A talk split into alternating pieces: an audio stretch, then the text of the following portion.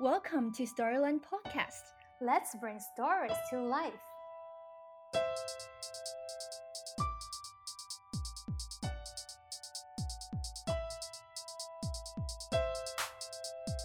It's called the craft table, but it is always, I always would leave out things on it for the children to, whether it be origami paper or Play Doh or, oh, actually, I wouldn't leave the Play Doh out.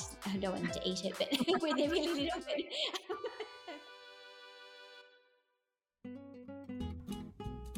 Imagine you're walking down a street in Paris, and suddenly what comes into view is a huge window display covered in plants and leaves. That is the story from the picture book called Florette by Anna Walker. You're listening to Storyland's conversations with children's book authors and illustrators around the world. I'm your host, Gina. Today on the show, you'll listen to my interview with Anna Walker, who is an award winning children's book illustrator and author based in Melbourne, Australia. She creates illustrations with a wide variety of mediums such as watercolor, pencil, and collage. Her book Florette was chosen by the New York Times as one of the top 10 best illustrated books of 2018. In this episode, Anna talked about her love for handcrafted work and how parents can create crafts with their children at home after story reading. She also shared with us how her childhood experience influences her creative work now and the story behind creating Florette. You can find photos of the crafts and illustrations that Anna mentioned in the interview in our show notes. Now, let us welcome Anna Walker. Hi, my name is Anna Walker. I'm an illustrator and an author based in Australia, and I'm thrilled to be here today to speak to the Storyland listeners and talk a bit about ideas, where ideas come from, and the process of making picture books and creating those intimate worlds. Um, you utilize a lot of different mediums for your books, and I wonder what was the process like deciding um, that you want to use all of these different techniques, such as printmaking, watercolor, uh, instead of, for example, just using one medium for your books. Yeah, I, I was thinking about this recently why I changed mediums and what influenced me to do that. And I think back to the stories I read as a child and think a lot of them, my perception of them is that they were crafted, that there was a beautiful, almost tactile quality. And as a child, I loved playing with my doll's house and making things.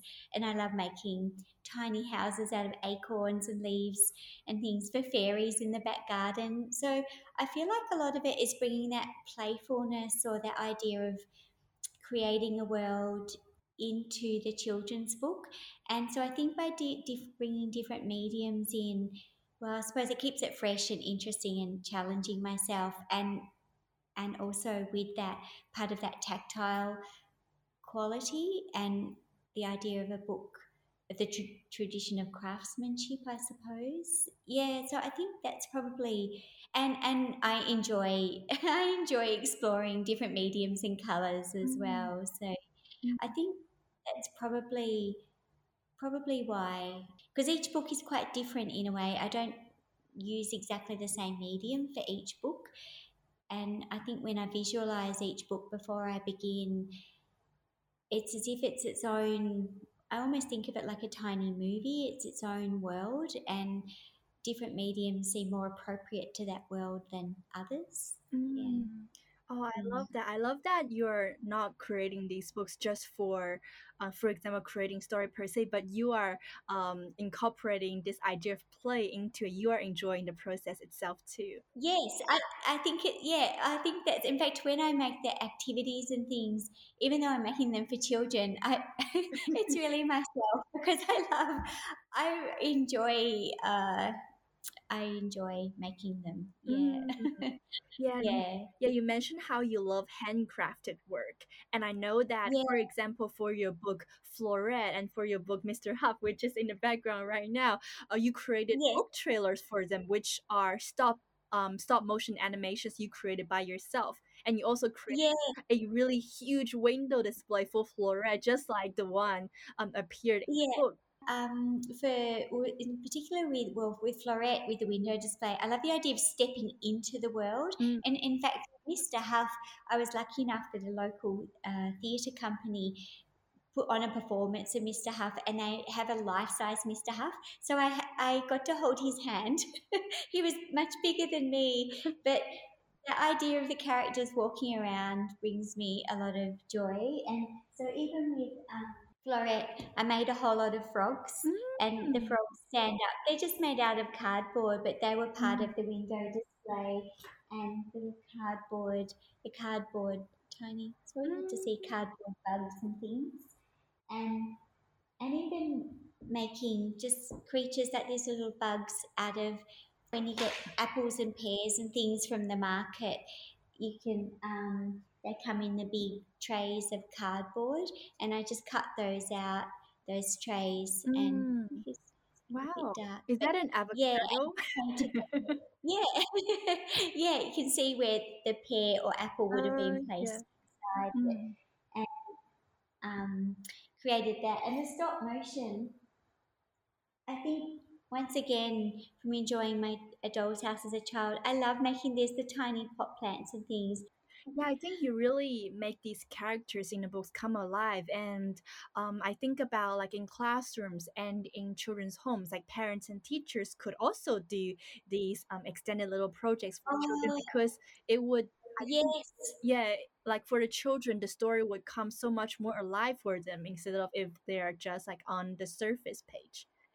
Yes, and and I love that, and I sometimes work with children and um, tell them because there's really simple stop motion apps just on the phone and iPad for free, and that's often what I use when I'm playing to have a look what what the stop what the book trailers might look like as a practice, and children can make really simple um, characters, children in schools have made some really wonderful, very simple stop motions with using so using their own ideas and their own voice. And mm. I love that idea of children telling their own stories, mm. even if it's through uh, stop motion or through um, even little cardboard cardboard characters. Mm. That's little um, parrot from Hello Jimmy, just using tissue paper and cardboard.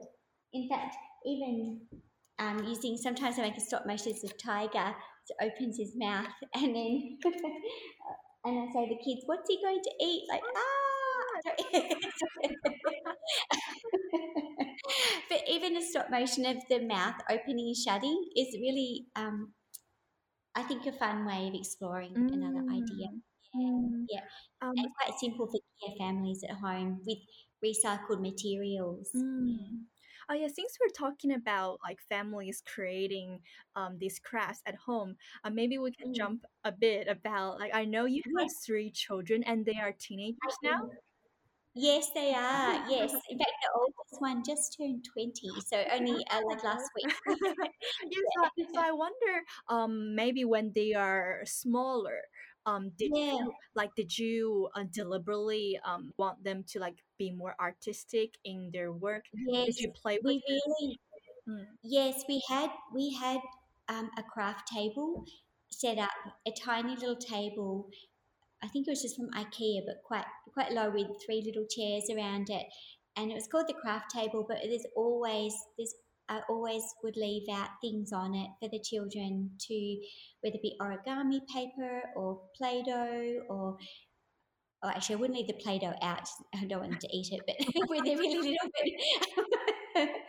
but I would take out and play with them with that. But leaving out materials, whether it be glue sticks and and um, as they got older, scissors and um, textures and pens so they could always make things and draw things and they were mm. really it, it did i feel like they grew up with immersed in that world where they often make tiny cardboard worlds or as we know children can just have have so much fun with a cardboard box mm. and hopping in and making cubbies and the idea of exploring different ideas mm. through play i think is really important and mm as you can imagine, we have a, had a lot of books because I've collected books for a long time, a lot of picture mm. books. So we were always reading.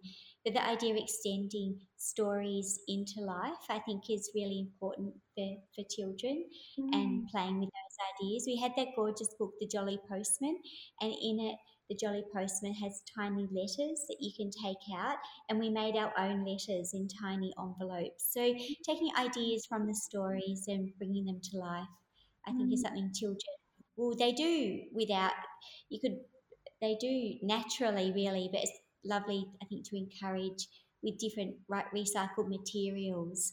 You don't even have to obviously buy brand new things, just things you've got around the home. I think children mm. can be mm. so creative with. Yeah. Mm. Uh, yeah, I love the points you made there. Like you, you, like on one hand, you could get inspiration from books, and you can guide them in making these crafts. But mm. also, you can just leave um, all of these materials to the kids, and then they can just play and explore by themselves. Yes, it, it, exactly. And it's always inspiring to see where they'll take that. Yeah, and depending on their personality, how they use the materials too, or what they what what marks they make or what they create. I think mm. that's um, and I love in a class of children if we're all making the same thing. I love talking about celebrating the difference with each. It doesn't each drawing doesn't have to look a certain way. It, it's lovely seeing the variation between mm. the children, how different they all are. Yeah. Mm. Was there like a really memorable craft that your kids did out of like these random materials that you leave to them? Oh, I, I've got a I've got a gorgeous photo of the both the boys in in a box with the, with their uh, like a tiny soft toy pig, and they had put little wings on the side as if they were in an aeroplane and um, toilet rolls on the front. um, that, that was one of them. Another one we created like a forest and mm-hmm. using sticky tape, we, we created trees that stood up and, and I said we can create a, a world and they could choose whatever animals were in that world and my son put a big snake uh, in between the trees and my daughter had a beautiful apple tree and flowers and and my other son i think he had a monster so and a car track going through so together and the idea of collaborating on a world i think is mm. fun too so they can all bring their individual interests to that world, but together we can create something that's quite interesting. Um, and then I guess we can go back to um, your books, and I really want to talk to you about Florette because it's like a much loved book um, by our kids yeah. at Storyland. I really like the story of this little girl coming to the city and missing the countryside, which was her hometown, and. Yes yeah, and I at first I thought like this book was going to be about because I saw like the window display with the plants. I thought it was going to be about um perhaps the girl just missing the nature. But then at the end we saw the girl with a bunch of other kids and I realized she was also missing the connection she had. Yeah, it's interesting. Yeah, you say that because um, the idea for that story came about when I was traveling uh, with my family overseas, and we were in Paris, and we had only just arrived from Australia, and I mean, everybody loves Paris, but sometimes when I travel, I do feel a bit overwhelmed. And even though Paris is beautiful, I think we were on our way to an exhibition and running late, and we were, we had just crossed like four lanes of traffic, and there were sirens, and it was really busy. And um, my husband and the kids were running ahead, and I'd stopped for a second, and and I looked across like these four lanes of traffic across the road, and I saw this shop. Uh, the window was just full of plants, and I couldn't see because I wasn't really close to it. But I remember stopping for a moment, thinking, "Oh, wow! It looks like a looks like a forest in this kind of sea of, say, grey and um, and bricks and cars rushing by." And then I had to rush up to catch up to the other. so I didn't take a photo or anything. But I was thinking that I was thinking that night and, and over the following days, it was just a really lovely, special moment. I felt in a way connecting to nature. I love that image, and I wondered the idea of nature in a city reconnecting you, and I suppose making you feel less anxious and things like that. So, mm. in a way, that story or seeing those that shop full of plants for me represented what May felt when she moved to the city. So the idea of nature connecting me not only to my family and to others. So yeah, I, that's where the seed of the story mm. came from. So it's interesting you saw that because it is the idea of nature being nurturing for us, mm. but also being able to connect us to the community as mm. well. Yeah, mm. to the people around us. Mm. Yeah. Mm. Yeah. So you're in yeah. Melbourne now. Um, do you see nature as a way for you to connect to the local community, um, or like finding? Yeah. Yes, and and also a place of um, let's say solace of um, uh, nature. I feel like has almost a restorative power because I think going through, going for a walk or um, being among the plants uh, it's always well inspiring but also relaxing as well. I feel like that's a place that you can think about ideas and it's gentle and um, and walking with friends in the park like meeting up with some friends tomorrow in the royal botanical gardens and uh, just for a walk. And yeah i think all of that and and it's often going on the walks through nature that i think you can be more open to ideas or problem solving i suppose. Yeah. Mm. Yeah, and I think lots of your books, just like Florette, explore um, these kids' inner selves. Like, for example, in Mr. Huff, this little boy is dealing with his anxious feelings, and um, the girl, yes. Florette, she is dealing with this feeling of displacement. I wonder, um, because I know that authors sometimes embed themselves in the stories in unexpected ways. I wonder, do you see yourselves in these characters when you're? Yeah. I- I do. I think as a child, I was often drawn to the quieter books. And I used to think, yeah, I used, I wondered as, as an illustrator or, or author myself whether that quiet voice would be um, okay to, like, do I have something to say? But I think some of those quiet ideas are really worth exploring and important. Um, so it gives me a chance to explore. In, in fact, to get gathering things for today. I found the, the diary. Can you see? Oh, Mr. Huff, I can see him. Yeah. So it, many years ago, I was feeling a bit anxious, and I thought I'm going to draw what it feels like to feel anxious. So I drew this character first with a scribbly cloud above my head, and then I drew myself with this scribble next to me. And I went on to do other drawings in the book, and then I was looking through it one day thinking, oh, I wonder whether that could work as a story. And so that that was the beginning of of Mr. Huff, and I, it probably probably went in um, different directions. Well, not different, it, but that was the core idea of exploring that inner world and the idea of imagination. Imagination I think it's an interesting idea that imagination can be a negative in some ways because I might imagine, say, bad things or uh, neg- negative ways, but it can also, imagination can also help bring bring us comfort and help us be brave. So it almost has a dual a dual role in a way. Mm. And and I think Bill in Mr. Huff, once he comes to accept that things are difficult sometimes, then the anxiety reduces. Mm. Yeah. Is Mr. Yeah. something um or like someone that you turn to in your daily life now when those like anxious feelings arise?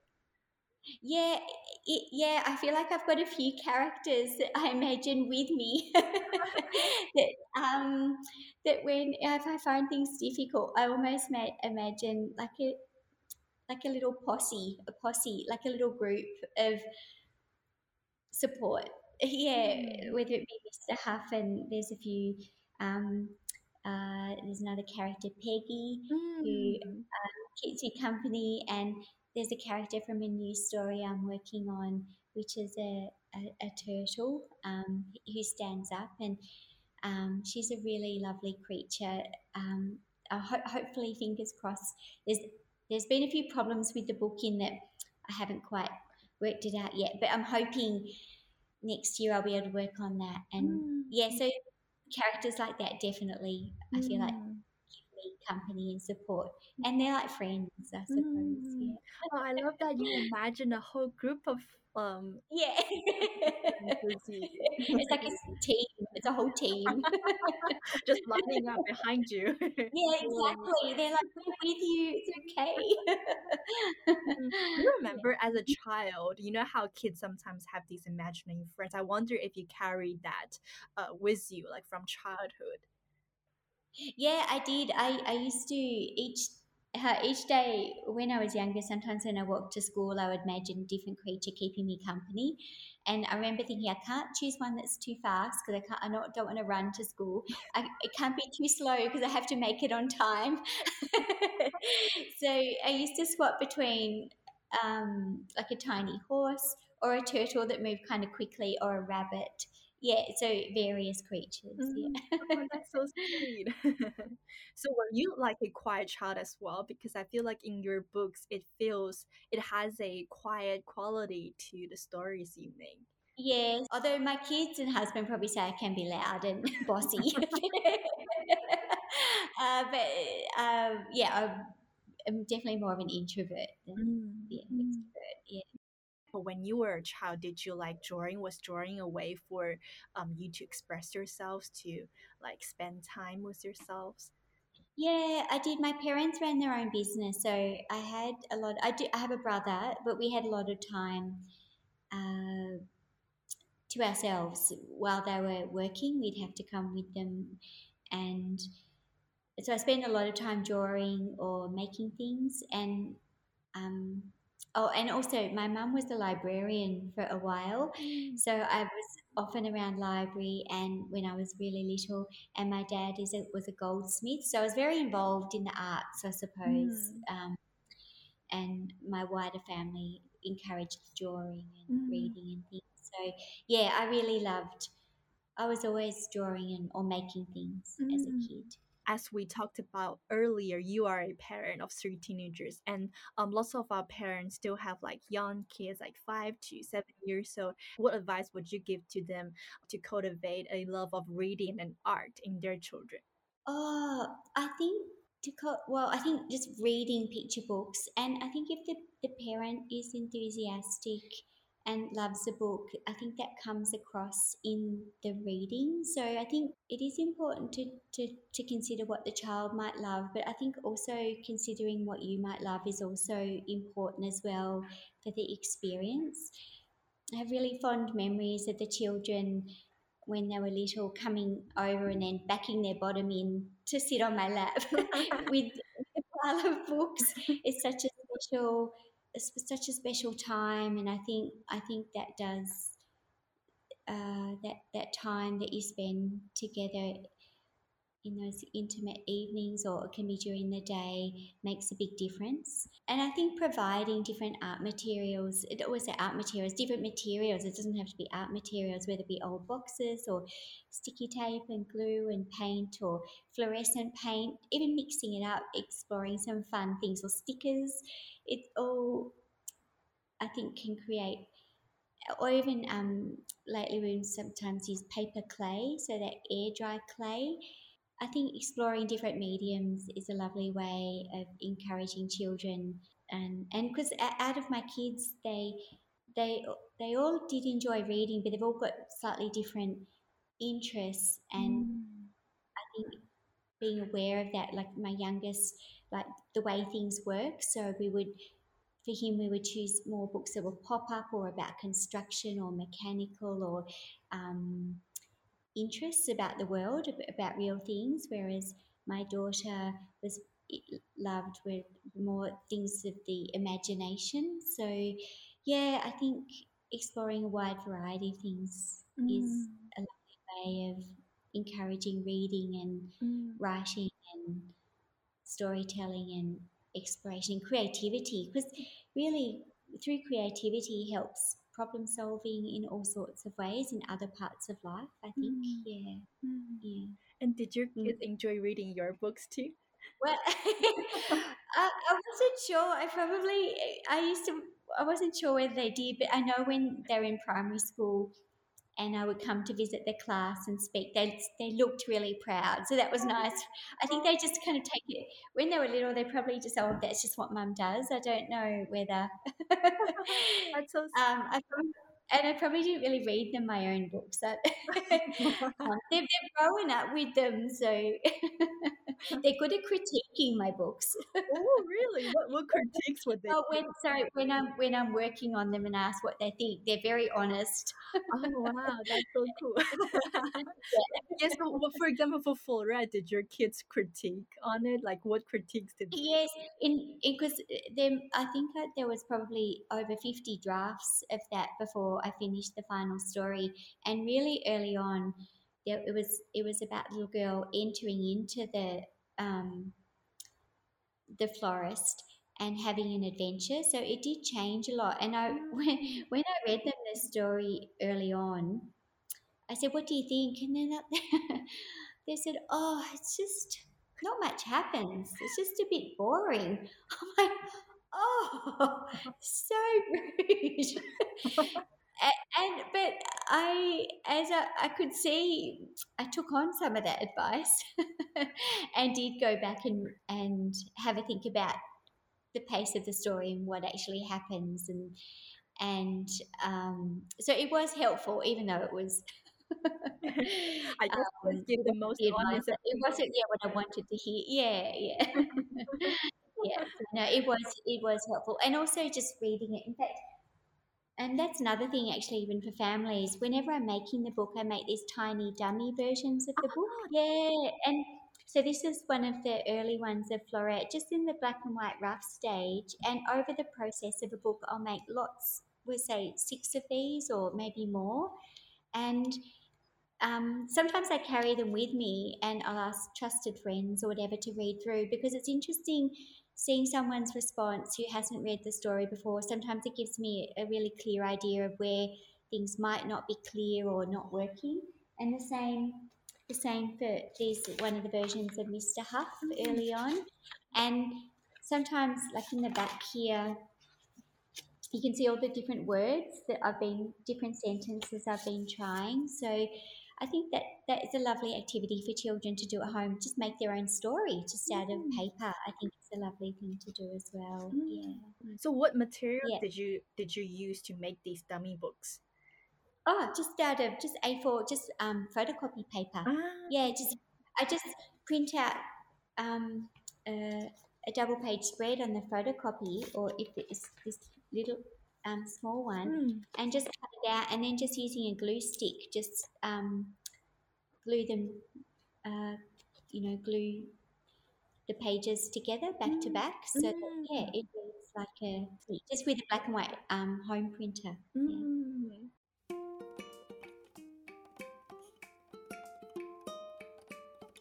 Okay, thank you so much, Anna. I think that was a wonderful conversation we had. oh, thank you so much for all your thoughtful questions, and it's been so lovely to speak to you and the Storyland listeners. so that was my conversation with picture book author and illustrator Anna Walker.